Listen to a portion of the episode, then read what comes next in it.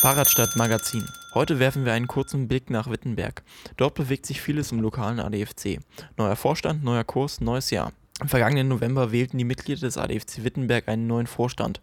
Stefan Sowislo soll den neuen Vorstand als Vorstandsvorsitzender leiten. Ramona Hoffmann und Thomas Schmid ergänzen den Vorstand als stellvertretende Vorstandsvorsitzende. Für die Finanzen ist der neue Schatzmeister Stefan Markert zuständig. Auf seiner ersten Sitzung legte der neue Vorstand Anfang Dezember den neuen Kurs für das Jahr 2018 fest.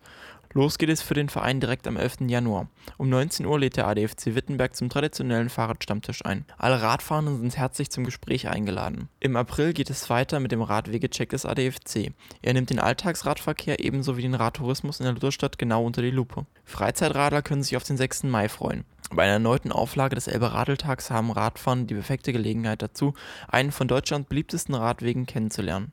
Als Interessensvertretung der Radfahrenden will der ADFC Wittenberg im kommenden Jahr auch politisch stärker auftreten. So sollen, geht es nach dem Fahrradclub Radverantwortliche im Landkreis zukünftig Patenfunktion für Radfernwege übernehmen. Und auch am zu Recht preisgekrönten Hauptbahnhof der Lutherstadt gäbe es laut Sowislo noch Verbesserungsbedarf für Radfahrende. Daher fordert der Fahrradclub die dort fehlenden Radspuren an den Treppen zu ergänzen.